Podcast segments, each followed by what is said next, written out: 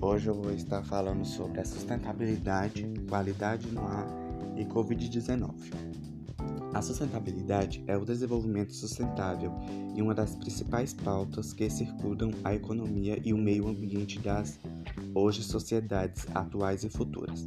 Entende-se como conjunto de práticas que precisam ser elaboradas cientificamente e atitudinalmente, com o intuito de aproveitamento dos recursos disponíveis aos seres humanos de tal maneira que estes recursos não sejam esgotados, desperdiçados, perdidos ou mal usados. É por isso que tal pauta se torna desafiadora e primordial para a atualidade. A atual pandemia da Covid-19 pode ser citada como exemplo dos muitos processos de produção e das diversas demandas mundiais por produtos.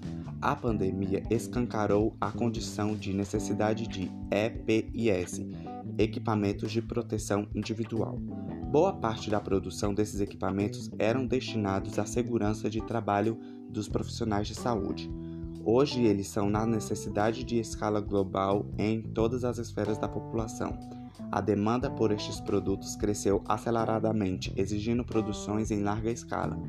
Sem a adoção das condições de sustentabilidade, podemos afirmar que neste ano a produção deste de equipamentos podem ser um dos principais responsáveis pela escala de piora da qualidade do ar. Mas a esta hipótese caberão pesquisas. Das, um dos principais exemplos que podem ser citados é a relação entre a sustentabilidade e a qualidade do ar.